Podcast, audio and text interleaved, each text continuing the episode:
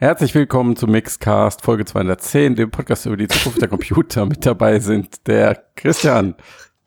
Matthias, Was denn? ich, du hast mich völlig aus dem Konzept gebracht. Was denn? Hätte ich, hätte ich nicht Folge 210 sagen sollen, oder was? Nein, wir haben doch gerade drüber gesprochen. Nein. Das ist mein Albtraum, ist das. Mein Albtraum. Dass da mal eine, dass da mal eine Lücke ist in der Ja, Zahlenreihenfolge. ja. Und kannst du das? nie wieder revidierbar. Ich pass auf, ich mache jetzt das Intro und dann fängst du dich noch mal kurz und dann korrigierst du das bitte noch mal. Ja, okay, gut. Nach dem Intro sitzt das. Ja.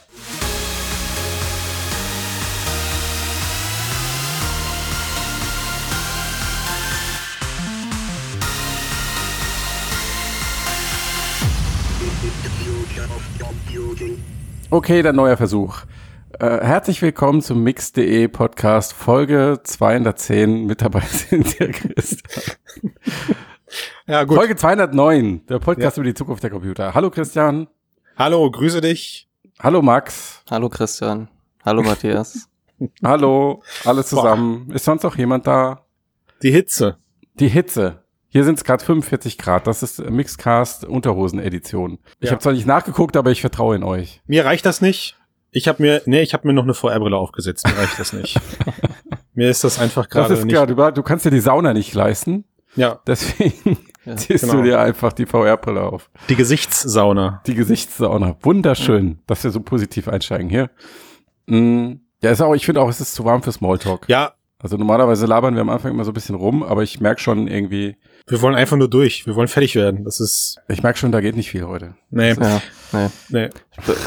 Danke für die Bestätigung, Max. ja, ich kann leider, kann leider nicht so wie sonst.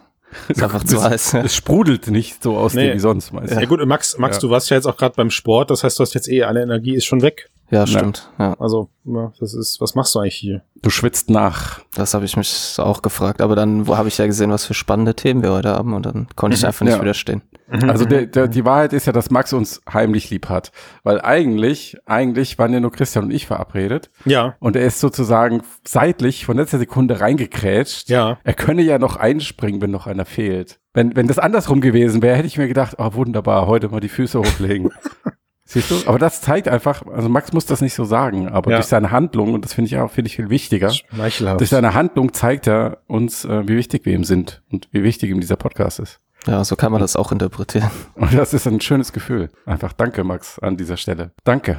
Nee, ja, klar, mir macht das ja auch Spaß, so ist ja nicht. Gut, jetzt haben wir also doch rumgelabert, ähm, das war ja das Ziel. Können wir jetzt anfangen mit dem Inhalt oder Klar, was haben wir denn mitgebracht diese was Woche? haben wir denn mitgebracht? Wir sprechen ein bisschen über Oculus Zielgruppen, Mhm. Dann sprechen wir eigentlich wieder über Zielgruppen, nämlich ähm, darüber, wie HTC sich eine Zielgruppe missachtet, sagen wir mal. Mhm, mhm. Ähm, dann sprechen wir über die AR-Brille Unreal, die in Korea gestartet ist oder jetzt starten wird im August. Und dann hatten wir noch ein Thema, das ich gerade vergessen habe. Hilf mir mal. Vario. Ja, das gehört noch zu HTC. Das sollte heimlich dazu, das wollten wir nicht verraten. Aber mir fällt es wieder ein, eine sehr traurige Nachricht, nämlich dass Mozilla sein XA-Team aufgelöst hat. Ja, okay, viele Themen, dafür gehen wir ein bisschen strack durch. Das äh, werden unsere Hörer und Hörerinnen uns bestimmt danken, Ja, glaube ich. Weil wenn die das hören, ist es auch mega heiß. Es sei denn, sie sitzen irgendwo, wo Klimaanlage ist. Dann, dann das heißt also, pro Thema habe ich drei Sätze sozusagen, ja, damit ihr auch Ja. dran kommt und wir aber trotzdem in einer halben Stunde hier durch sind. Genau, richtig. Mhm. Ja. Und jeder, der das jetzt bei kühlem Wetter hört, der muss sich bitte ganz dick und warm anziehen, damit er unser Feeling hat. Sonst ist der ganze Cast hier nicht authentisch. Und eine VR-Brille aufsetzen. Und eine VR-Brille auch. Aber das erwarte ich eigentlich sowieso. ja, Oder? das stimmt. Ja. Ja. ja. Okay. Also, Facebook hat darüber gesprochen, wie sie ihre Zielgruppen untersuchen und sie äh, sagen, dass sie eine mehrere Jahre umspannte Marktstudie gemacht haben mit tausenden bestehenden und potenziellen VR-Kunden und auf Basis dieser Umfrage haben sie ihre Kundschaft in vier Zielgruppen unterteilt. Die erste Zielgruppe, das seid ihr beide, das sind die mostly male Core Gamer, ungefähr 31 Jahre alt, geben viel Geld für den Kram aus, wissen viel über VR. Ähm, dann der Regular Gamer, der hauptsächlich männlich ist, 28 Jahre alt, gibt ein bisschen weniger aus. Dann die sogenannte Story Seeker Zielgruppe, die ich war mir jetzt persönlich auch neu. Soll 50-50 männlich-weiblich sein, Durchschnittsalter um die 30. Ähm, gibt noch ein bisschen weniger aus. Und dann gibt es auch den Mobile Gamer, der hauptsächlich weiblich ist, angeblich äh, Durchschnittsalter von 35. Nicht schlecht. Welcher Zielgruppe gehört ihr denn an? Ja, Du hast uns ja schon zugeordnet, frecherweise. Ja, Aber lag ich ja damit richtig? Das weiß ich nicht. Ich bin alles, ja. Außer Du bist Mobile Gamer. alles, alles außer Mobile Gamer. Auch Mann und Frau. Also ich, ich weiß ganz viel über VR, aber Ja. ich nutze es momentan eigentlich nicht und ich gebe auch kein Geld dafür aus. Aber das ist nicht momentan. VR-spezifisch. Hm. Also Ach so. diese Zielgruppenunterteilung. Aber dann, also es ist eine allgemeine Marktsegmentierung im Gaming-Bereich und dann Ja. aber die Einschätzung, okay, die haben, die wissen was über VR und die wissen nichts über VR. Okay. Ja, ich glaube, das hat man manchmal vielleicht auch nicht selber in der Hand. Ja, das, Wenn dann das Leben dazwischen kommt, hat man dann vielleicht, wird man dann herabgestuft. Vom Core-Gamer zum Regular-Gamer. Ja, aber ich finde das äh, Konzept des Story Seekers ganz interessant auf jeden Fall. Ja. Was ist denn das Konzept des Story-Seekers? Ja, da schreibt ja Oculus, sie wären an komplexen Charakterinteraktionen und offenen Welten interessiert. Ich habe Max überrumpelt, hast du gemerkt? Erzählen, äh, ja, zum Glück bin ich ja Im, vorbereitet. Schnitt, im, Im Schnitt hätte das keiner gemerkt, wenn du jetzt nicht äh, Ja, aber jetzt habe ich es ja gesagt, damit sie Ja, ja, merkt. gesagt hättest. Ja. Äh, Das muss und nicht schneiden, siehst du? der Story Seeker scheint dann eben ja diese, diese berühmten Walking Simulators zu mögen Mhm. ähm, oder halt auch Spiele wie Skyrim. Ja. Äh, und Da- ich kann mir tatsächlich, ich habe das auch noch nicht gehört, aber ich kann mir Mhm. das schon gut vorstellen und ich glaube, ich kenne auch ein paar Personen, die vielleicht da ein einzuordnen wären. Hm, Da bin ich aber erstmal mega drüber gestolpert, weil ich gehört habe, Skyrim, okay, Hardcore-Game. Seht, seht ihr das so, ein Spiel in dieser Art, von dieser Komplexität und Größe von, naja gut, Sie, Sie sagen jetzt nicht, ist das Story-Seeker Hardcore, aber das hätte ich schon eher diesem Hardcore-Genre zugeordnet. Aber es ist halt einfach so ein erfolgreicher Titel, der Das auf stimmt, so vielen ja. Plattformen mittlerweile zu finden ist. Da hast du recht. Ja. Es ist sozusagen schon casual, casualisiert. Ja, und es gibt ja auch die Masse. die Skyrim-Oma, die das den erfolgreichen YouTube-Kanal hat. Also es hat, glaube ich, schon eine sehr, sehr breite Okay, okay verstehe ich. Ja. Ist zum Mainstream-Phänomen geworden, ja. Okay, kapiert. Mhm, Wobei, also was, was ja da noch dranhängt, und so habe ich mir das, diese Aufteilung erklärt, was da ja mit noch dranhängt, waren diese Euro-Symbole, ne, und sie haben die Core-Gamer oben eben äh, mit drei, mit vier Dollar-Symbolen versehen und haben gesagt, die, die spielen viel, die geben viel aus, die wissen auch viel über VR und die Story-Seeker geben eher weniger aus. Und da kann ich mich schon mit identifizieren, ähm, was diese Story-Seeker-Geschichte angeht, weil ich bin auch eher so aus dieser Singleplayer-Zeit und ich bin auch jetzt noch sehr gerne Singleplayer. Ich habe kein, also ich, ich verbinde mit dieser Core-Gamerschaft eben auch sehr viel, also wirklich sehr viel Zeit, die man in der Community im Online-Gaming verbringt. Ja, und da eben dann auch wirklich, äh, weiß ich nicht, die, das neueste Pack haben muss, das neueste, den neuesten Skin und sonst irgendwas und da eben auch sehr viel Geld lässt für äh, monatliche Subscriptions teilweise, ja, je nach Game. Ähm, und bei einem Skyrim, also selbst wenn ich jetzt nicht von meinen aktuellen Lebensumständen ausgehe, weil dann brauche ich für ein Skyrim mehr als ein Jahr, aber selbst zu meiner Hochzeit beim Zocken, da habe ich halt, weiß ich nicht, vier, vier, fünf Singleplayer-Games im Jahr äh, Mhm. gespielt. So. Und da bin ich ja nicht mit der bestzahlende Kunde. Nö, aber ich würde dich schon ins Hardcore, in den Hardcore-Bereich damit schieben. Hm. Würde ich schon sagen. Ja. Okay. Oder also vielleicht irgendwas zwischen Regular und Hardcore, aber nun ja. Aber also der eigentliche Dreh daran ist ja, Oculus sagt, wir haben hauptsächlich die Core-Gamer und wir haben Regular Gamer, wobei ich da auch wahrscheinlich sehe PC-Plattform Core oder Hard Hardcore. Was ist die Steigerung von Hardcore? Hast du ja schon Mehr, gesagt. mehr Hardcore. Harder- Max- Maxcore. Harder Max-Core. Genau. Also die VR-Bubble am PC ist die Max-Core-Gamer-Sektion.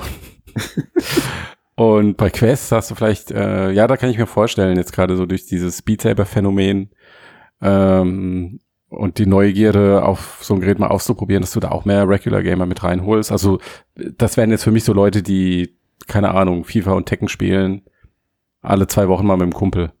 Mhm. So in der Richtung. Das könnte ich mir schon vorstellen. Aber ich glaube, alles in allem ist ähm, VR, VR Gaming vor allen Dingen noch immer sehr, sehr männlich und sehr, sehr hardcore orientiert. Und das bestätigt das ja eigentlich. Ne?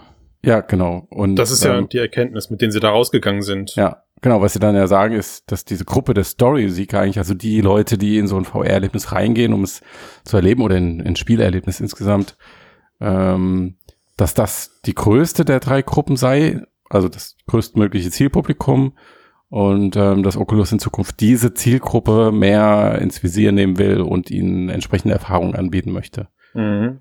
Aber momentan mhm. haben sie eben überwiegend die Hardcore-Branche ja. ne? ähm, und brauchen die aber eben auch ganz klar als Befürworter für VR. Sie wollen sie eigentlich auf ihrer Seite haben, ja. dass sie so ein bisschen ja Evangelismus für das Medium VR betreiben. So ja. habe ich es verstanden. Aber es ist auch interessant, dass sie halt dann nicht sagen, ja, Titel wie Beat Saber, Echo oder Echo Arena, Rec Room, VR Chat mhm. ist quasi das, was wir jetzt irgendwie extrem pushen wollen, weil sie, mhm. ne, weil halt dann sagt, okay, wir sind auch nicht an Mobile Gamern interessiert, sondern der ja. Fokus liegt erstmal auf dieser Story Seeker Gruppe, ja. die man natürlich mit sowas dann auch nicht erreicht. Das, das finde ich eigentlich ganz interessant. Mit, mit was erreicht man den nicht? Mit also, einem Beat Saber. Ja, oder? mit einem Beat Saber, mit mhm. einem Rec Room. Ja. ja. Sondern, ja. Da muss man tatsächlich halt qualitativ stimmt, hochwertige da, ja. Singleplayer-Inhalte schaffen. Ja. Da, da liegen die ähm, Definitionen und das, was sie dort als Zielvorgabe geben, liegt nicht so ganz überein. Ne? Naja, ich würde sogar noch einen Ticken weitergehen. Mhm. Was ich, was ich in diesem Artikel halt so seltsam fand, war, ähm, ich verstehe, dass die Story Seeker die interessanteste Gruppe sind und ich finde es auch cool, dass Facebook sie adressieren will. Nur sorry, aber ich, also mir fällt es gerade ein bisschen schwer, die Quest-Plattform damit einherzubringen, weil ja. ihr habt, ihr habt selber am Anfang gerade schon gesagt, ja, ihr denkt da an, an, an große Spiele. Also da denkt ihr an ein Skyrim, da denkt ihr, klar gibt's das mittlerweile auch auf der Switch, aber ähm, da gibt's ein, da gibt's ein, ein Red Dead Redemption 2 und ein, ein Cyberpunk, was jetzt bald rauskommt. Das sind für mich die, die Zielgruppe Story Seeker. Mein, meine ich, ja. Ähm, und das passt für mich nicht zur, zur Quest-Plattform. Klar gibt es da sehr geilen Story-driven Content. Möchte ich überhaupt nicht an der Stelle mich hier selber an, den, an äh, irgendwie belasten ähm, ausdrücken. Aber wenn wir ehrlich sind im Vergleich zu, und wir sind ja hier immer ehrlich im Mixcast, ähm, gibt's aber im Vergleich dazu halt deutlich viel, viel größere Spiele außerhalb der VR-Blase. Selbst ja. auf dem PC sind die Dinger größer, die, die Mobile, äh, die äh, VR-Games. Ja, ja. Genau, und äh, Oculus oder in Person von diesem Chris Pratt, Pratt, Pratt, wie auch man das ausspricht, ähm, die sagen ja sogar, dass diese Zielgruppe noch sehr wenig über VR weiß. Hm. Also dass man sie sich sozusagen, dass man sie bilden muss über die Möglichkeiten dieser Technologie. Ja. Aber ja, ich so ganz rund finde ich das auch noch nicht, vor allen Dingen, weil Story verbindest du eigentlich mit umfangreich. Mhm. Bedeutet umgekehrt, ähm, du musst lange Gesichtscomputer auftragen. Das wiederum erfordert eine höhere ähm, Toleranz für technologische Erlebnisse zu leiden, die ich jetzt aber dann ausgerechnet in dieser Zielgruppe wiederum nicht mhm. erwarten würde. Das ist eher so dann der obere Teil, wo man so mhm. sehen würde bei den Hardcore-Gamern, die das genau. aber auch zu schätzen wissen, was sie dafür an Erlebnis bekommen. Ne? Das und die in, im Zweifelsfall halt auch einfach mehr Geld ausgeben für bessere Hardware, wodurch ja. das Ganze dann angenehmer wird, richtig, ja. Gut, es ist. Oder also sie vielleicht auch noch anfangen, selbst zu basteln oder sowas. Es ist ja auf jeden Fall ein sehr langfristiges Ziel, was Facebook mhm. da skizziert hat für sich. Ähm, ich kann es insofern nachvollziehen, weil auch da wieder ich wurde jetzt im, im, im Zusammenhang mit der Quest 2 letztens bei einem, bei einem abendlichen Spiel oder bei einem Spieleabend auch gefragt. Da war einer dabei, der hatte mal testweise bei mir Asgard's Rust gespielt und das war genau sein Ding. Und da gab es halt auch die Frage, okay, kommt, da, kommt das jetzt für die verbesserte Quest? Ne? Äh, kann ich jetzt endlich, äh, brauche ich mir keinen Gaming-PC mehr kaufen und meine Kabelbrille irgendwie auf die Couch nehmen, sondern kann ich jetzt irgendwie solch wie, sowas wie Asgard's Rest oder sowas demnächst dann bitte in der Quest zocken. Und das Interessante dabei ist, ich meine, klar, es ist jetzt nur Person eins, mit der ich da gesprochen habe, aber man ist sich das Spielerlebnis in der Form dann halt schon bewusst. Ne? Das ist dann so, ja gut, dann mache ich das halt irgendwie abends mal zwei, drei Stunden, aber dafür nicht jeden Abend. Und das ja. scheint wohl irgendwie schon interessant zu sein, wenn der Content kickt. Ja. ja. Also ich Wobei denke auch, das wird halt eine Weile dauern, bis sie diese Zielgruppe irgendwie mit ranholen und es wird da auch noch Hardwareverbesserungen wahrscheinlich benötigen. Hm. Auch von dem ähm, Erlebnis, so, ne, dass es bequemer ist und so. Aber wahrscheinlich werden zuerst halt die Regular und die Core-Gamer davon profitieren, wenn Oculus ja. wirklich sich auf dieses Ziel halt einschießt, weil das bedeutet ja für alle, die jetzt schon solche Systeme nutzen, halt qualitativ hochwertigeren Content. Also vermutlich. Mhm. Und ähm, das eine schließt das andere ja nicht aus. Also ich persönlich erwarte nach wie vor, dass sie jetzt die Quest-Plattform auch noch stärker Richtung Social sowieso werden sie probieren. Ähm, aber wo ich wirklich mehr Potenzial sehe, ist so in Richtung alles, was mit Fitness oder zumindest Bewegung zu tun hat. Also ich würde da auch so Spiele wie äh, Superhot oder Pistol Whip Mhm. Also einfach dieses äh, Gaming-Erlebnis mit Körperbewegung. Aber woran machst du das fest, dass das dann ein dauerhafter Träger für die Plattform VR wird? Das, oder nö, das weiß ich nicht. Ich glaube, dass Facebook seine Strategie in die Richtung auslegt. Ob sie damit erfolgreich sein werden können, keine Ahnung. Weißt du, warum ich, warum ich da so meine Bedenken habe, wenn ich da mhm. an der Stelle direkt einhaken kann? Ja. Wir haben dieses Phänomen schon mal erlebt mit der Wii. Da gab's auch diesen extremen Hype von äh, Yoga, Fitness, Tracking, irgendwas Games. Ähm, und das hat also wirklich, die, die Plattform wurde überschwemmt wie sonst was. Ja. Ähm, dann haben die Leute aber nach, weiß ich nicht, sechs oder acht Monaten rausgefunden, dass das Ganze technisch nicht richtig funktioniert. Das, das stimmt, ja. Ist, äh, dass es wurscht egal ist, wie du diese Fernbedienung Ich kann den Controller auch schütteln. Sowieso, weil so nichts erkennt. Und äh, dann war es halt irgendwie gut. Also ich glaube, hm, dass es dazu äh, VR technisch doch eine Schippe mehr drauflegt und mehr bieten kann. Ja. Und äh, zugeben, ich bin auch wahrscheinlich deswegen, deswegen ein bisschen ein Fan deswegen, weil meine Lieblings-VR-Erfahrungen sind halt wirklich diese, genau diese, die ähm, die so dich auch fordern oder was, ja? Nee, die einfach ein Bewegungserlebnis mit einbauen. Also okay. ob das jetzt Racket NX ist, Superhot, ähm, Beat Saber, sie müssen nicht körperlich anstrengend sein. Ich mache damit keine Fitness. Ich, wenn ich Sport machen will, mache ich Normalsport. Aber ähm, die möglich, das ist einfach was, was ich ansonsten nicht haben kann. Also wenn ich ein normales Spiel spielen will, dann muss ich hier an meinem PC bleiben worauf ich vielleicht nicht unbedingt Bock hab, sondern mhm. ich will mich ja mal ein bisschen bewegen, vor allem wenn ich eh den ganzen Tag am Schreibtisch gesessen habe. Und das dann zu machen, ähm, finde ich, finde ich am interessantesten. Allerdings mhm. ähm, ist es, glaube ich, jetzt für Oculus nicht unbedingt so interessant in dem Sinne, dass es halt dann wirklich eher kurz ist. Mhm. Also, was sagt ihr denn dann zu der Aussage, dass sie den, diese ganze Sache mit abschließen oder zumindest ähm, der Artikel auf mix.de wird ja dann damit abgeschlossen, dass sie sagen, die große Stärken sehen sie eben im Bereich Social VR, du hast es gerade schon genannt, Matthias, ähm, und im Bereich auch, dass das Handtracking nochmal viel äh, an Zugewinnen, was mhm. die Akzeptanz angeht, mitbringt. Ja. Wie ist eure Meinung dazu? Was jetzt? Social VR speziell? Ich würde es jetzt gern mal in Verbindung bringen. Also sie nennen das ja irgendwie auch in, in einem Wort, in einem Einklang, dass sie sagen. Tracking also, und Social VR. Ja, dass sie sagen, die Social VR Geschichten werden zukünftig eben von einer hohen Relevanz sein und allgemein logischerweise. Sie, sie sagen auch, dass es mehrere ganz neue Spielkonzepte ja. dank Hand-Tracking geben mhm. wird. Aber wenn wir das jetzt mal nehmen und sagen, okay, diese beiden Dinger sind ja. Retten VR oder bringen es, bringen es in die, auf, auf den nächsten Level. Mhm. Ja. Ähm, wie sind, wie sind eure Gedanken dazu? Also, ähm, ich denke, dass alles, was die Plattform ähm, intuitiver macht und einfach zur Hand haben, da zähle ich Handtracking dazu, wird dafür sorgen, dass ähm, mehr Menschen sich damit befassen oder befassen können oder es interessant finden ähm, ab, was jetzt diese ganze Social VR-Erfahrung betrifft, ist halt das, das große Hindernis ist dann halt immer noch die Hardware im Gesicht.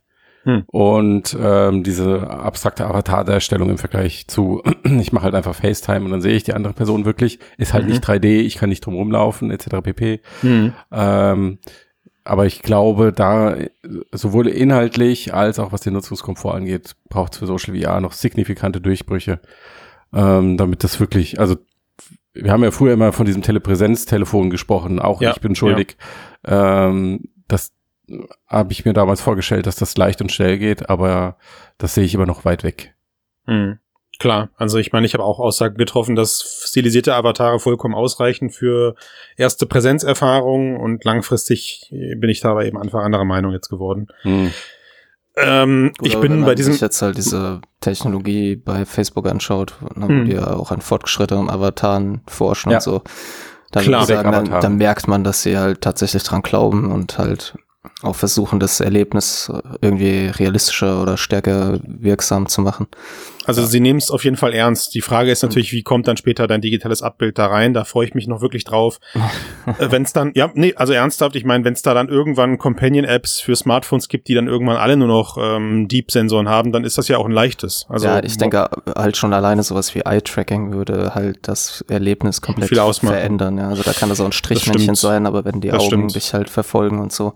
Ich glaube, ja. das wird alles KI generiert.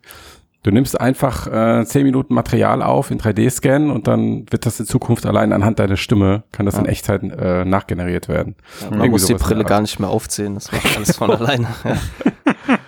ja. Auto, Auto VR. Naja, aber du müsstest zumindest keine Brille aufziehen, wo irgendwelche fetten Sensoren etc. pp. drin verbunden mm. sind. oder, oder, oder, oder, wir wechseln mal zum nächsten Thema. Nice. Und die Brille Eis wird vielleicht erstmal leichter, ja, weil wo Facebook eventuell seine Rechnung nicht mitgemacht hat, ist das Aufkommen von, äh, ich, ich liebe euch immer noch für diesen Gedanken, den ihr mir vor Monaten gepflanzt habt, von leichten, simpel zu nutzenden und gar nicht so umfangreichen ähm, Feature, also gar nicht so umfangreiche Features AR-Brillen. Ja.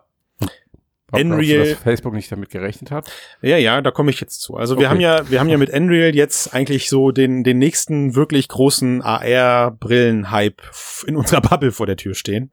Und die Brille gibt's jetzt halt eben bald dann für 580, 590 Dollar, wenn du sie alleine kaufst oder eben äh, mit 300, für 300 Euro mehr in einem Bundle mit einem Galaxy S20. Also das heißt, das, was wir erhofft haben, nämlich dass diese Hardware mit den Smartphones dann irgendwie quersubventioniert wird, fängt jetzt an, in ersten Babyschritten ausprobiert zu werden.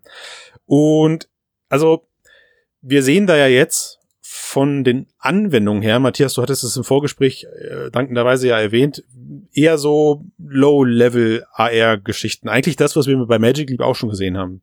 Krempel, der im Raum projiziert wird, überwiegend halt dann externe oder erweiterte Bildschirmdarstellungen, hin und wieder mal irgendwelche 3D-Objekte. Mhm. Und wenn wir jetzt noch mal kurz zu dem Oculus Gespräch gerade eben gedanklich zurückspulen und sagen, naja, dass diese Story-Seeker wollen angesprochen werden, die sich eben abends für drei, vier, fünf Stunden, fünf, Christian, woher beherrscht dich, für zwei, drei Stunden auf der Couch sitzen und ein Story-Spiel spielen, um da drin zu versinken. Ja. Also ich glaube, dass eine AR-Brille, die mir einfach nur ein, weiß ich nicht was, eine zwei Meter Leinwand vors Gesicht projiziert, ja. auf der ich dann mein, mein Story-driven Spiel spielen kann, ähm, die Quest langfristig schlagen wird. Obwohl ja, aber in dem, in, in dem Vergleich wäre ja VR gescheitert. Weil du ja dann ja. sagst, das, was VR als Mehrwert bietet, der unzweifelhaft vorhanden ist in diesem Kontext, ähm, wird von den Leuten einfach nicht als wichtig genug bewertet. Richtig. Ja. Und ich glaube, und ich glaube, das werden wir im Mainstream so wahrnehmen bald. Mhm. Ja. Weil die, die, also die Vorstellung, dass, wie gesagt, jetzt die erste, die erste Android-Brille mit dieser, mit diesem, mit diesem Feature um die Ecke kommen wird, ähm, aber eben auch die Apple-Brille, wenn sie denn dann kommt. Ich wollte gerade sagen, Christian, was weißt du? Mit gar nichts leider, tut mir leid. Ja. Mit, äh, mit, mit, mit dieser Funktion eben um die Ecke kommt, dass sie sagt, guck dir all dein Apple TV-Content auf deiner eigenen ja. Leinwand an, ohne deine Frau ja. zu stören oder deinen Partner oder deine Partnerin. Ich sehe da keine Konkurrenz, Christian, um ehrlich Meinst zu sein. Meinst du? Meinst du? Nein, ich sehe da keine Konkurrenz. Nur weil beides Brillen sind oder warum? Das eine ist ein, das eine ist ein Display-Ersatz wenn ja. du so willst. Und das andere ist. Ähm, Na, es sind aber moderne Gaming-Devices, für die ich erstmal einen Batzen Geld hinlegen nee, muss. Nee, die Brille ist kein Gaming-Device. Ja, Vor allen Dingen die, äh, also die Quest. völlig andere Zielgruppe. Ja. Nee, nicht, und nicht, kann auch sein, dass die gleiche Zielgruppe haben zum Teil, aber es sind völlig unterschiedliche Anwendungsszenarien. Ja. Also müsste ja. ich mich entscheiden, ob ich jetzt 300 Euro für eine Unreal ausgebe oder das für eine. Das ist wahr. Diese Entscheidung musst du treffen. Du musst aber auch treffen, ob du das Geld für die Unreal ausgibst oder für einen schönen neuen Fernseher, wo alle zusammen gleichzeitig drauf gucken können. Mhm. Ja. Ich denke halt, dieser isolierende Aspekt von VR, der ist für gewisse Anwendungsfälle einfach besser. Ja. Und die AR-Brille ist dann natürlich, wenn du dir jetzt eine, eine, Quest kaufst, um darauf Fernsehen zu gucken, dann hast du den Anwendungsfall vielleicht verfehlt, außer du willst. Oculus Go. außer du willst halt in, äh, abgeschottet in deinem riesigen Privatkino virtuell sitzen. Aber mhm. wenn du mhm. einfach nur Bildschirm willst, äh, ist wahrscheinlich so eine AR-Brille besser, weil du noch von deiner Umwelt was mitbekommst.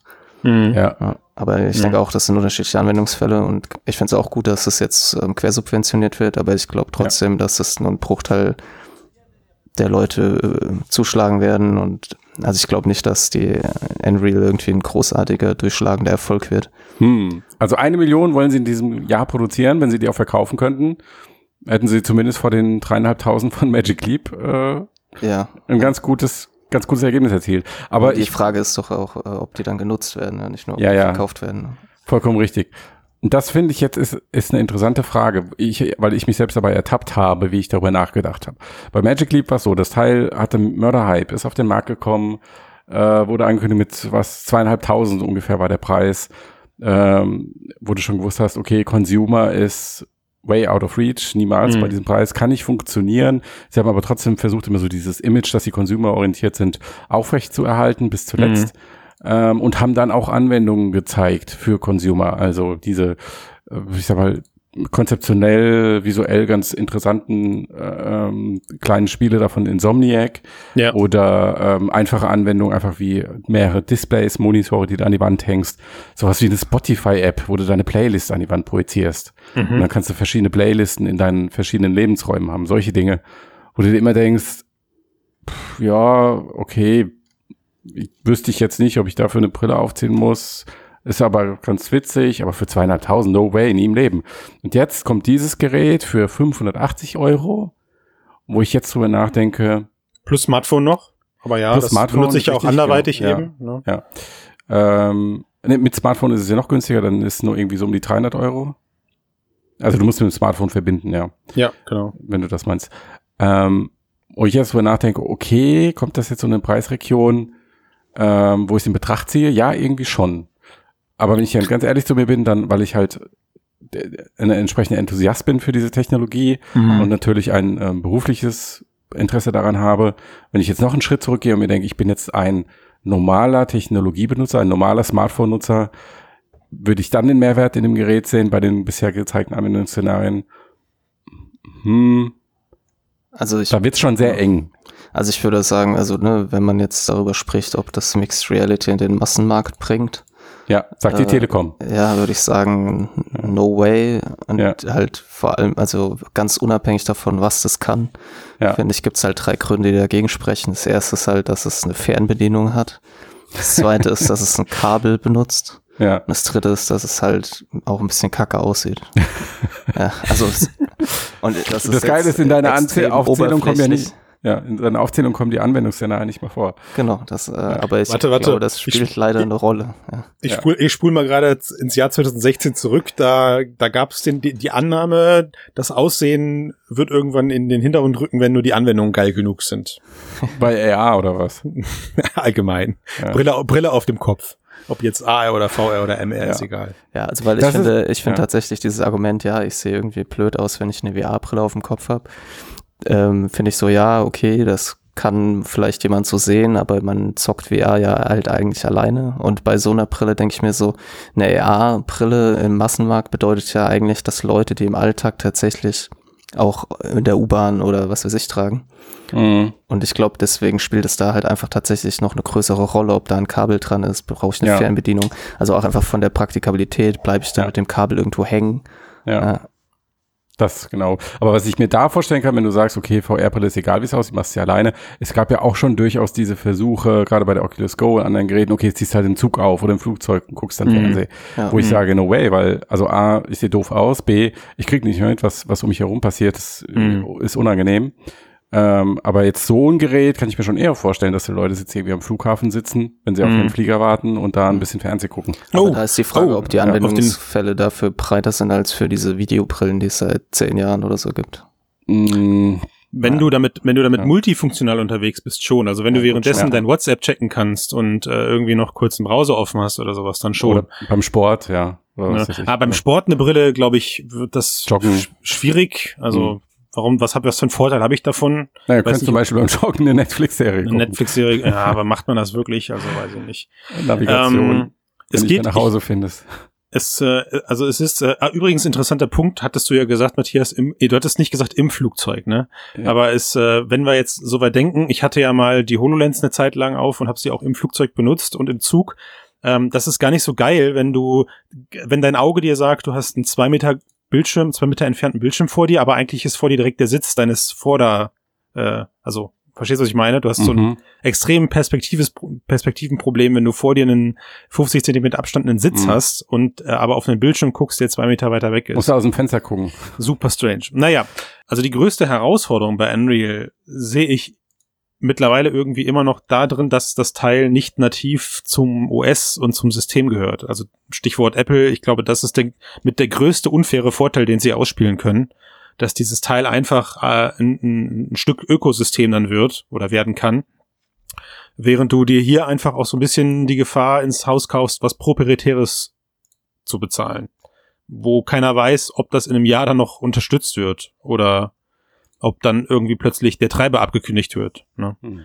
das kann ich mir schon vorstellen, hindert Leute daran zu sagen, sie gehen Meinst in die du? Investition mit. Aber das ist doch schon wieder so ein mega Tech-Nerd-Gedanke, Chris. Äh, ja, und ich, welcher, und ich welcher rede, normale Konsument Moment. draußen denkt denn über, über Betriebssysteme oder über Treiber nach oder sowas? Nee, das ist ja der Punkt. Wir müssen ja leider erstmal über diese Tech-Bubble nachdenken, weil das sind die Leute, das sind die Enthusiasten, die auch da abwägen, kaufe ich mir das Teil und der nächste Punkt, stelle ich dafür Content bereit. Hm. Also, also Unreal alleine kann das gar nicht, kann das gar nicht wuppen, die Brille mit eigenem Content zu versorgen, der so geil wird, dass die Leute in Scharen auf diese Brille aufspringen. Das naja, wenn nicht. du, na, klar, wenn du, ich sag mal, ähm, exklusiven Original AR 3D Inhalt willst für die Unreal Brille, dann ist das so. Aber sie werden jetzt mal einfach gängige Android Apps unterstützen.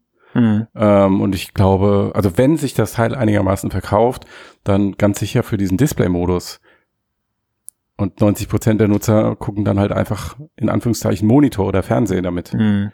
Das ist, wird, denke ich, das Anwendungsszenario Nummer eins sein, weil, weil gu- guck dir doch mal die 3D-Sachen, die sie demonstriert haben, an.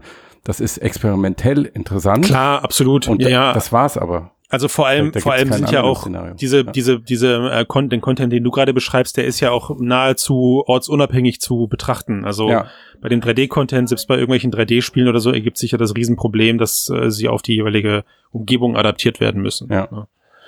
Also vielleicht, was ich mir noch vorstellen kann, sind so ganz nette, niedliche Puzzlespiele. Tamagotchis. Irgendwie, ja, so, so, was, so was ganz, ganz Kleines. die Welt so, wird überrannt werden mit du- Was du AR-Tamagotchis. auf so einem Teller vor dir spielen kannst. Hm. In so kleinen Levels. Mal sehen, aber das Teil ist ja dann auch am Ende vom Tag nicht so leistungsfähig. Je nachdem, Ja. sie müssen ja für verschiedene Smartphones skalieren. Ja, Also- aber ich sag mal so, ich find's mega spannend. Ähm, Mega, und, äh, ja. ähm, Respekt an Unreal, sie haben das geschafft, was äh, Magic Leap jahrelang mit einer viel höheren Finanzierung nicht geschafft hat. ja. Sie werden mit Sicherheit mehr Geräte verkaufen. Sie haben Ja. hier in Deutschland einen Deal mit der Telekom wohl.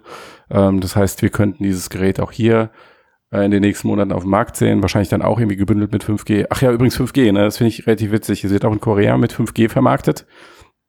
Aber es gibt kein 5G-Anwendungsszenario. Also gut, du kannst dir deine Software schneller Schnellere Software runterladen, ja. Aber ansonsten äh, ist halt nichts 5G-spezifisch.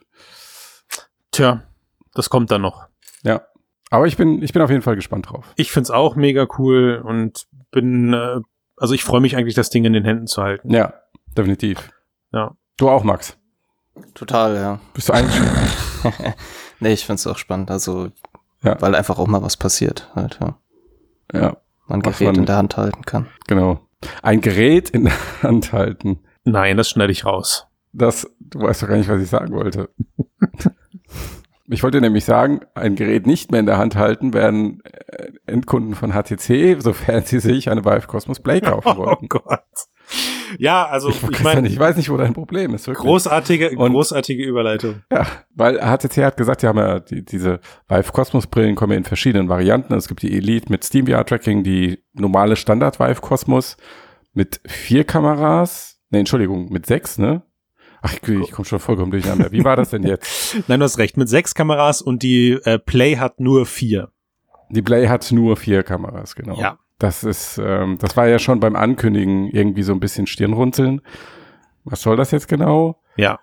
Ähm, Kann ich dir sagen, was das soll? Die Vive Cosmos Play war anfangs gedacht für den, für den, für den leichten, für den zwischendurch VR-Spieler und da ja, deswegen hat die zwei Kameras weniger, weil da reichen vier oder was. Genau, die, die wollen halt dann nicht so die, ja, die wollen nicht so, äh, Beat Saber auf Expert ist dir nicht so wichtig und wenn bei Skyrim plötzlich die ganze Welt mal nach links kippt und du kurz kotzen musst im Strahl, ist das auch nicht so schlimm, weil dafür hast du ja 200 Euro weniger bezahlt und wenn deine Controller rumspinnen, dann äh, ist das auch nicht so schlimm, weil halt, du hast ja weniger Geld ausgegeben äh, und jetzt haben sie sich aber was einfallen lassen, ne? Ja, darf ich kurz das vom Originalzitat ähm, vorlesen, bitte. was uns Ja, HTC bitte. zugestellt hat? ja bitte. Ähm, weil sie ja jetzt, also sie haben sich entschlossen, Cosmos Play ist nicht mehr für Endkunden gedacht, sondern es ist ab sofort, wird nur noch an Unternehmen vermarktet. Mhm. Die Begründung ist, Cosmos Play is best suited for certain enterprise and institutions such as museums or educational use cases. Mhm. Und das finde ich, ergibt so, ich habe, als ich das gesehen habe, habe ich mir gedacht, okay, HTC's VR-Strategie in a nutshell, nämlich Chaos. Ähm, weil du hast diese Diskrepanz zwischen dem Namen dieses Geräts und der Zielgruppe. also das Teil heißt Cosmos Play, weil es halt ursprünglich mal eigentlich irgendwie an Casual Gamer vermarktet werden sollte, am PC, die was bisschen was günstigeres suchen. Und jetzt sagen sie halt, okay, klappt nicht, jetzt machen wir Cosmos Play für Unternehmen. Und dann heißt das Ding halt Play, obwohl es mit ja, Spielen dann eigentlich nicht, nicht mehr so viel Nichts zu tun. Also du kannst natürlich immer sagen, okay, Play, weil es so einfach ist, Plug and Play, bla. Das ist schon klar, leider, aber wir wissen doch die Wahrheit. Ja, und leider auch das wieder, man muss es ja sagen, äh, sie ist im Verhältnis einfach für das, was sie bietet, viel zu teuer. Ja. Ähm, wir haben es jetzt auch ganz offiziell in, in Form von Zahlen. Ähm, der VDC Fellbach war so freundlich, das ganze Tracking-System der aktuellen Brillen auf die auf die Prüfbank zu stellen und hat uns da eben Vergleichswerte geliefert. Ihr habt drüber, es hat, wir haben hat gewonnen, berichtet. es hatte die höchsten Werte. Es hat gewonnen, genau. Es hat, es hat, da musste ich selber kurz drüber nachdenken, ja. ja. Es, genau, es hat gewonnen, es hatte die, die besten Abweichungswerte bei, bei allen Disziplinen. Ja. Ach Gott, also ich, ich, ich Aber mein Herz. Das war ja, glaube ich, die mit sechs Tracking-Kameras, ne? Also vielleicht ist das ja mit weniger Kameras besser. Max, kleiner Teufel. Ja, ich, es, mir, mir tut es echt so leid. Also HTC ist einfach, sie, sie verdienen echt wirklich Lorbeeren, weil sie mit als erster mitgegangen sind und haben uns mit der, damals mit der Vive eigentlich echt das geilste System geliefert, was es zu dem damaligen Zeitpunkt naja, dann gab. Ja, okay. Ähm, Full, Full Room Scale, besser als die Rift es damals hinbekommen hat und so. Also meine ersten, meine ersten VR-Erlebnisse. Wir sollten ihren Partner nicht vergessen genau, waren großartig, bis sie dann eben diesen Schritt ja. weggegangen sind und gesagt haben, wir machen etwas auf eigene Faust, weil sie gemerkt haben, warum auch immer in der Kooperation mit Valve sind sie nicht so glücklich aufgegangen und Vielleicht haben eben angefangen. ich bin mir nicht ganz sicher, Christian, ob die Beziehung so geendet ist. Ich könnte mir auch vorstellen, dass es vielleicht ein bisschen anders war. Aber vielleicht. Man weiß wir, es nicht. Wir wissen es nicht. nicht. Und ja. äh, seitdem sind sie irgendwie nur noch auf dem Abwärts aber Trend. hart. Jetzt im Juli hatten sie Umsätze von 10 Millionen US-Dollar umgerechnet. Das ist der geringste Umsatz, den sie äh, bisher überhaupt gemacht haben. Ja. Nochmal verloren im Vergleich zum Vorjahr. Das ähm, ist schwierig. Sieht finster aus im Moment. Und ganz ehrlich, e egal was jetzt kurz mittelfristig mit VR passiert, wird in dieser Form in den nächsten Jahren kein Unternehmen stützen. Das wird für lange Zeit wird das ein hartes Investitionsgeschäft bleiben, mhm. dass sich nur die großen Player leisten können. Facebook, Sony, und die anderen halt, wollen gerade nicht. Eigentlich sehe ich nur die beiden im Moment. Ja, oder halt mit riesen Investitionskapital oder du suchst dir halt für das, was du machst, eine Nische. Ne? Genau, Aber das, das ist halt einfach bei HTC nicht der Fall irgendwie. Und das, ist, das Schlimmste finde ich einfach, klar kann man jetzt sagen, im, im ganz großen Markt, also ein Einkäufer oder sowas oder irgendwelche anderen Personen, die sich um die Hardwarebeschaffung kümmern, die kriegen von dem Krempel, von dem Chaos gerade nichts mit. Aber diese Operation am offenen Herzen, die sie da gerade mit ihrer Hardware-Linie durchführen und dieses ständige Hin und Her und die ganz dieses keine klare Linie zu fahren, sorgt ja auch eben nicht für gute Mund-zu-Mund-Propaganda. Und das hat nee. HTC eigentlich gerade ganz dringend not nötig. Das ja. ist eigentlich, ähm, das Unternehmen agiert völlig kopflos. Und Mega. auch der neue CEO hat daran bisher nichts ändern können. Ich erinnere auch daran, dass im Januar noch diese, äh, wie heißt die, Proton-Brille oder dieser Prototyp was? die wir angeteasert hatten. Ich bin mal gespannt, ob wir da jemals noch mal was von sehen. Habe ich schon vergessen. Und ähm, naja, HTC hat halt auch mal versucht, diesen Mittelweg zu gehen zwischen, okay, wir sind consumerorientiert, aber es gibt ja auch Unternehmen, wir wollen aber weil vielleicht aus Zeitforschungsgründen, was auch immer, ähm, keine, keine unterschiedlichen Geräte anbieten. Also sagen wir einfach, das klappt für die gut und für die gut. Das haben sie ja bisher auch einigermaßen erfolgreich gemacht mit HTC Vive, Vive Pro, die ja wirklich ähm, in, gerade bei Unternehmen weit verbreitet sind. Ja, aber dann gab es die Focus, die Focus Plus und, und so weiter. Das und hat so schon alles ne? nicht mehr geklappt, richtig. Und jetzt haben sie, glaube ich, das Problem, was ihnen wirklich Sorge macht, machen sollte, ist, dass sie halt in diesem Industriebereich, vor allem in diesem High-End-Bereich, massive Konkurrenz bekommen. Yes. Ähm, eines davon ist hier das, der, der finnische Hersteller Vajo, der jetzt gerade wieder ein Invest bekommen hat über 54 Millionen US-Dollar. Also mhm. das ist dann ähm, ein halbes Jahr HTC-Umsatz. Mhm. Und äh, die halt jetzt schon, muss man sagen, für die Nische, in der sie sich bewegen, nämlich High-End-Industrieanwendungen, ähm, ein stärkeres Produkt am Start haben. Ja, ja. Also ich, das größte Glück von HTC ist immer noch, dass Facebook Facebook ist mhm. ähm, und einfach problematisch ist in vielen Unternehmen. Im Businessbereich, genau, ja. dass du da einfach Probleme hast. Die, selbst, selbst die Business-Plattform von Facebook macht es momentan da äh, nicht einfacher ja. für, für Kunden draufzusteigen, weil, weil da immer noch eine sehr große Hand von Facebook ja. drüber hängt, wenn du diese Plattform nutzt. Genau, und das ist ihr, das ist ihr größtes Glück. Ja, das momentan eben im, im, im großen Bereich, ja, ich glaube so Kleinigkeiten noch, ja, du kannst die Brille, sie ist einer der ersten und auch immer noch die beste mit einem Wireless-System drauf, das wird auch im Business-Bereich viel genutzt. Mhm. Ne? Ähm, sie ist an sich auch, die, also die, die Pro ist an sich auch bequem, du kannst damit gut arbeiten, es passt alles, ja. Die, äh, die Wands, die Vive Wands sind im unternehmerischen Kontext auch nicht unbedingt immer das, das, das große Problem, aber ja. Dafür sind sie halt am Ende im Vergleich mit Vario zu breit aufgestellt, um äh, als dass sie sich nur von diesem Bereich ernähren könnten. Also mhm. würden sie wahrscheinlich alles eindampfen und sich auf die eine Businessbrille konzentrieren und das sollte nicht die Play sein, wie sie es jetzt machen. Wahnsinn, ähm, ja. Dann, dann mag, dann mag da wirklich auch ein guter Mitspieler am Markt mit einer Brille existieren. Also mhm. wenn die Brille verschwindet, wäre es schade drum. Mhm. Wirklich. Ja. ja. Also ich bin Aber, mir nicht sicher, wie, wie es um HTC wirklich bestellt ist und keine Ahnung, wie, was dieses, dieser Familienkonzern noch für unheimliche Goldreserven irgendwo liegen hat und wir wissen gar nichts davon und dann gibt es nee, vielleicht noch Geld vom Staat und damit sie ja. nicht scheitern und so. Also ich sehe nicht, dass HTC jetzt einfach so einknickt ja. äh, von heute auf morgen, aber es bleibt ähm, der es bleiben der, Fragezeichen. Ja, also der der erste, also der Tenor mit der Play ist halt den, den wir jetzt im VR-Bereich und im AR-Bereich die letzten vier Jahre oft gehört haben. Ne? Ein Produkt klappt nicht und äh, anstatt es direkt abzukündigen, weil schlechte Presse ist nicht gut, verschiebt man es erstmal mit einem neuen Fokus auf den Business-Bereich. Mhm. So, ne? Und ähm, das ist zuletzt bei Magically passiert und es gibt noch ein paar andere Unternehmen, die ähnliche Sachen versucht haben oder ja. gemacht haben auch. Ähm, ja, ich bin, ich bin gespannt. Für mich ist es der erste Schritt, die Vive Cosmos Produktlinie einfach auszudünnen, weil ja. wenn das Ding irgendwann im Education-Bereich rumhängt, merkt auch keiner mehr, wenn es plötzlich weg nee. ist. ähm, aber sie haben auch nicht, ja. ähm, ich sehe immer noch nicht, dass sie die Kapazitäten haben, um technisch aufzuschließen. Das, wenn wir mal davon ausgehen, dass die nächste Generation VR-Brille, also wirklich mit einem Generationssprung, also Eye-Tracking, ähm, neue Linsentechnologie etc., dass die vor der Tür steht. Ähm, ich habe jetzt nicht das Vertrauen, dass HTC auch schon irgendwie diese Next-Gen-Technologie erforscht und erprobt hat und da ein konkurrenzfähiges Produkt auf den Markt bringen kann. Du, Aber man also, weiß es nicht, man weiß genau, es nicht. man weiß es ja. nicht. Oder ja. vielleicht äh, wenden sie sich am Ende doch wieder irgendeiner Kooperation zu. Ja, man zu Valve kommt wieder zurückgekrochen. Ja, genau. Wir hätten euch nicht lassen dürfen. Es tut uns so leid. Die Valve-Index war ein Fehlschlag. Wir legen ja. noch eine Milliarde oben drauf. Einfach. Wir machen extra einen Steam-Sale für euch und ihr kriegt 100% Revenue. Jetzt wirst du aber also, zynisch hier. Also, nein, sorry. okay, gut.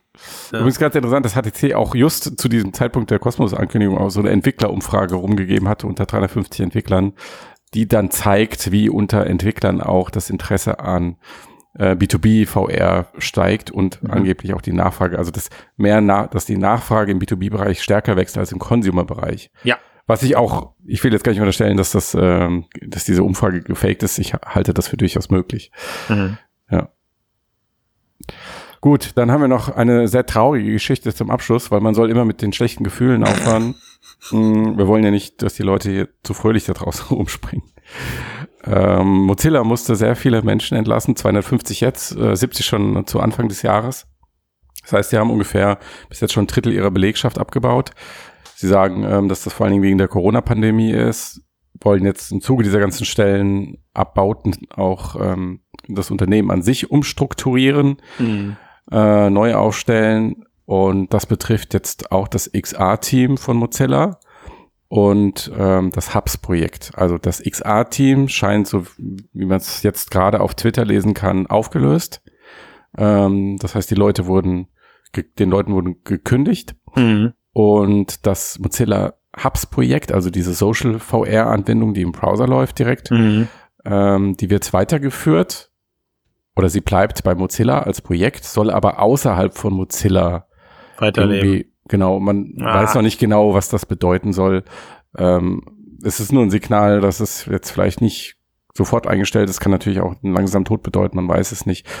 Äh, noch die größere Frage für mich ist, was wird jetzt aus den ganzen anderen Sachen, also Firefox Reality Browser, A-Frame, ähm, Mozilla hat ja diesen Web VR oder jetzt Web XR Standard wirklich gepusht, als einer ja, der wenigen eigentlich. Mhm. Und ähm, Hubs und jetzt auch Hubs Cloud, was ja jetzt vor kurzem erst angekündigt war, wurde, war für mich, muss ich ganz ehrlich sagen, auch das einzig wirklich interessante und relevante WebXR-Projekt da draußen. Bingo, das ist das Traurige daran. Also von den von den Dingen, die man so mitbekommen hat und die auch wirklich konkretisiert schon in Aussicht gestellt waren, war es ja auch das konkreteste Projekt momentan. Also äh, wenn man jetzt im Social VR-Bereich guckt, dann würde ich sagen, da ist ein VR-Chat und ein Allspace ähm, auf jeden Fall vor, aber von den möglichen Nutzungsszenarien, die Mozilla Hubs mitge mitgegeben hat. Also das war ja wirklich nur rauf auf die Website und dann warst du drinne, egal mhm. von welchem Gerät übrigens auch. Und auch die XA-Integration war für die, für den Zugang wirklich grand, grandios umgesetzt. Also du kannst ja, man geht ja jetzt noch, aber du kannst ja selbst von der Quest einfach über den Browser draufgehen. Mhm.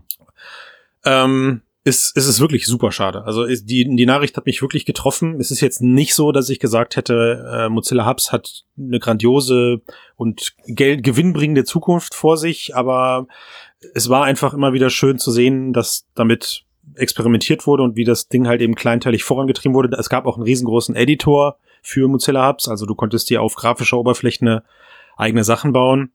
Ja. Es zeigt halt leider ähm, wie, wie, wie der Nachklang von dieser ganzen Corona-Krise jetzt aussieht. Also das Geschäftsmodell von Mozilla war jetzt von vornherein nicht krisensicher. Also es mhm. ist ja nahezu gemeinnützig, wenn du so willst.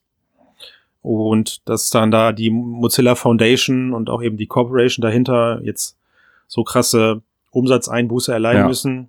Also der Chef hat ziemlich klar gemacht, jetzt geht's ums Geld verdienen. Yes. Ja. Und das scheinen sie ja vorher auch nicht richtig gemacht zu haben. Nee. Sonst würdest du so eine Krise mit so einem Laden eigentlich überstehen, ja. glaube ich. Es ist schade, es ist mal wieder ein vielversprechendes Social VR-Projekt, aber wir sollten es jetzt auch nicht direkt beerdigen, weil es ist ja auch Open Source. Ja. Ähm, das heißt, der ganze Code ist auf GitHub und es kann natürlich von der Community aufgegriffen und weiterentwickelt werden. Und auch Mozilla selbst hat es ja noch nicht aufgegeben. Also es ja. ist nicht, nicht weg vom Fenster, aber es wird natürlich jetzt wahrscheinlich erstmal alles deutlich langsamer werden. Ja, aber eine Grundlage ist ja dann schon gegeben, so dass mhm. es halt vielleicht überleben könnte. Ja. ja. Also eine der Projektbeteiligten von, von Mozilla Hubs, Greg Fodor, hat bei Twitter geschrieben, ähm, das Hauptziel von, ähm, das Hauptziel von Hubs war es, Social VR frei zugänglich zu machen. Ähm, das zweite Ziel war es, äh, das zu verhindern, was jetzt passiert ist, äh, indem sie rechtzeitig neue Umsatzströme finden, mhm. was nicht geklappt hat. Nee. Ja, und der ist, äh, ja, wenn man so ein bisschen rumliest bei den ehemaligen Mitarbeitern, die sind da jetzt gerade nicht so zuversichtlich, dass da noch groß was draus wird. Allerdings sind die natürlich auch gerade entlassen worden und ein bisschen nachvollziehbarerweise frustriert, sauer, traurig. Ja, ähm, ja. ja da es war ja wirklich Leute viele Jahre dran gearbeitet. Ähm, das tut schon weh, das kann ich mir vorstellen. Auf jeden Fall. Mhm. Hoffen wir, es findet seine, seine Community, hoffen wir, es findet seine Liebhaber. Also wie du schon sagst, dadurch, dass es Open Source ist, könnte es ja zumindest in der, in der Bubble weiterleben, bis es dann irgendwann wieder so eine Art Revival oder mhm. sowas gibt. Why not? Ähm, Und ich bin gespannt, ob sich da jetzt irgendjemand findet, wer in die, der da in die Bresche springt ähm, beim Thema WebXR. Mhm. Aber ich wüsste, um ehrlich zu sein, nicht wer, weil das Thema war Mozilla auf den Leib geschneidert. Mhm. Und die Plattformbetreiber haben naturgemäß kein großes Interesse daran, ähm, das WWW stark zu machen. Ja. Mir fällt auf Anhieb auch niemand ein, der sich dem Thema widmen könnte. Nee. Also außer Microsoft steigt jetzt mit Allspace auf. Das gerade Microsoft gesagt. ja. WebXR um. Ja, ich wollte mal mit was Positivem abschließen, mit einem Witz einfach. Ja. ja oder Elon Musk. Ja, also genau, Elon Musk ja. kauft Hubs Du bist und füllt es, also da könnte ich mir vorstellen, er macht irgendwie so eine AI-Simulation draus für, ähm, ah, ja, ist das Neuralink, Neuralink-Bots. Und wenn du dann demnächst in, mit deinem Tesla zum Mars fliegst, kannst du dich mit deiner Familie in dem, in dem Elon Musk Space treffen. Ja.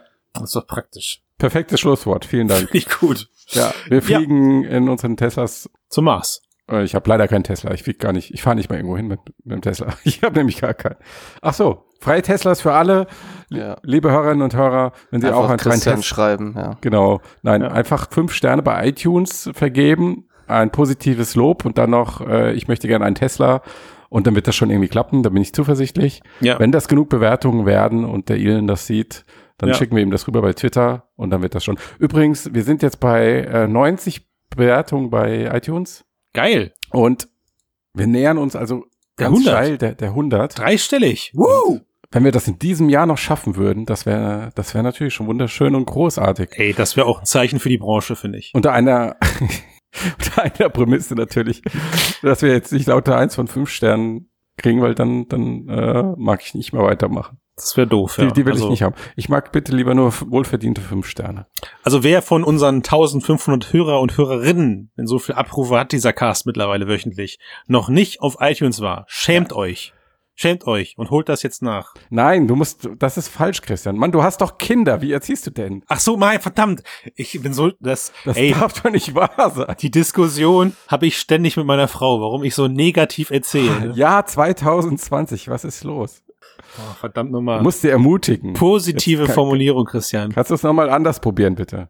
Ja, warte kurz. Ähm, und alle von den geschätzten 1500 Hörer und Hörerinnen, wir lieben euch. Danke, dass ihr jede Woche auf unseren Cast klickt. Und es wäre grandios, wenn ihr den gleichen dieses gleiche Engagement auch auf der Apple-Plattform oder der Plattform eurer Wahl eben verwendet, um dort ein positives Kommentar, nee, was sind's? Bei Apple sind's Sterne, ne? Bei Apple Sterne und Kommentare bitte. Sterne und Kommentar bitte ja. hinterlassen. Ja, traumhaft. Tut. Das war das so viel besser, Christian. Danke. Ich, ich bin auf einem guten Weg, echt. Ja, ich würde jetzt auch sofort auf iTunes gehen, aber. Ich glaube, ich, ich glaube, ich gebe gleich mal eine, ich habe selber einen Apple-Account und noch keine Bewertung abgegeben. Ich glaube, wir müssen, wir müssen Christian jetzt ganz schnell das Wort abschneiden, bevor er noch mehr Sachen sagt. Ich bin raus. Tschüss. Gut. Ciao.